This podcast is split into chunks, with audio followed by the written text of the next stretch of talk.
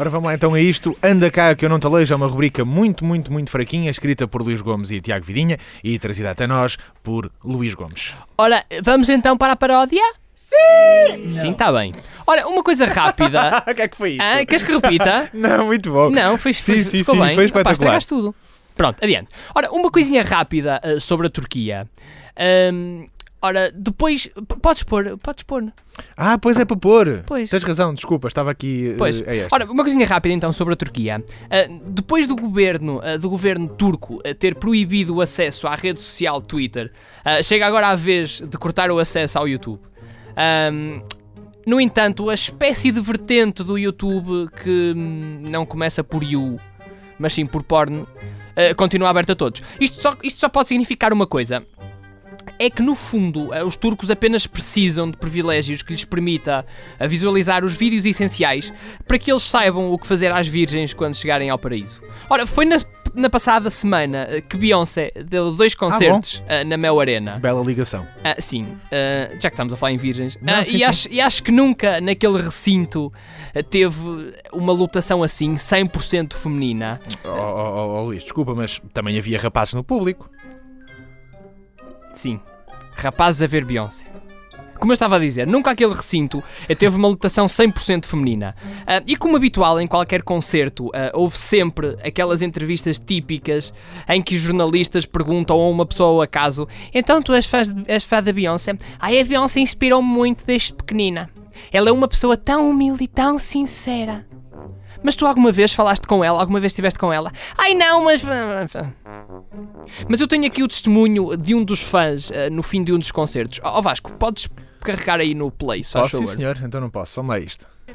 É é bonito, eu acho. Para, mim. Acha que é só para si?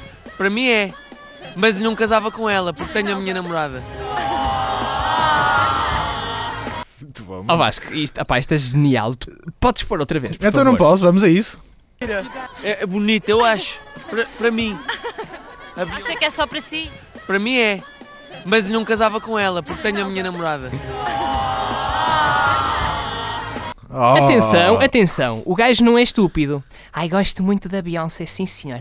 Ela é muito jeitosa, tenho-a na minha mente como um objeto sexual com o qual gostaria de efetuar qualquer tipo de prática sexual e, e realizar todas as minhas fantasias ao nível do sexo. É, como uma pessoa com muito amor para dar, eh, teria todo o gosto em efetuar todas as práticas mais uma vez sexuais com ela, eh, desde a mais honrosa até à mais averdona. Tudo claro, com o objetivo de saciar esta minha fome de prazer. Mas atenção, não casava com ela porque tenho a minha namorada. Pá, isto se fosse um homem a dizer é, é do género, pá, casar não, mas dava umas voltinhas. Ah, e para, para os que pensam que a Beyoncé é apenas o alvo dos olhares indiscretos de predadores sexuais com senda ah, de um bom naco de, de- de corpo, e de carne também, é um facto, ah, Beyoncé também é cultura. Ó Vasco, podes ah, pôr aí o play? Agora, agora é o outro, não é? Sim. Ok, então espera aqui e agora é aqui. Ela dá um incentivo para as mulheres serem mais autónomas e para se livrar um bocado desta ditadura dos homens. Ela dá um incentivo para as mulheres serem mais autónomas e para se livrar um bocado desta ditadura dos homens. E depois ainda terá dito, porque as mulheres são capazes de fazer tudo tão bem ou melhor que os homens. Ó Zé, leva-me aqui o saco das compras. E a lâmpada da casa de banho já está fundida há duas semanas, não estás à espera que seja eu a ir lá mudar, pois não? Pronto, só para finalizar, ah, e já que falei no casamento, mulheres, ahm, parem lá de dizer que os homens têm medo do casamento, ok? Nós não temos medo do casamento. Nós só não queremos casar com medo que nos sujem o carro com aquelas paneleirices do chantilly e do esferovite nos estofos e nos vidros, enquanto nós ficamos bêbados no copo d'água. Portanto, um conselho aqui do Luizinho: casar sim senhor, mas antes de comprar carro. Ora, foi isto que aconteceu hoje nesta segunda-feira incrível. Anda cá, Garão Alejo está também disponível para download no site da Engenharia Rádio em www.engenhariaradio.pt e em podcast aonde? No iTunes. Mais nada.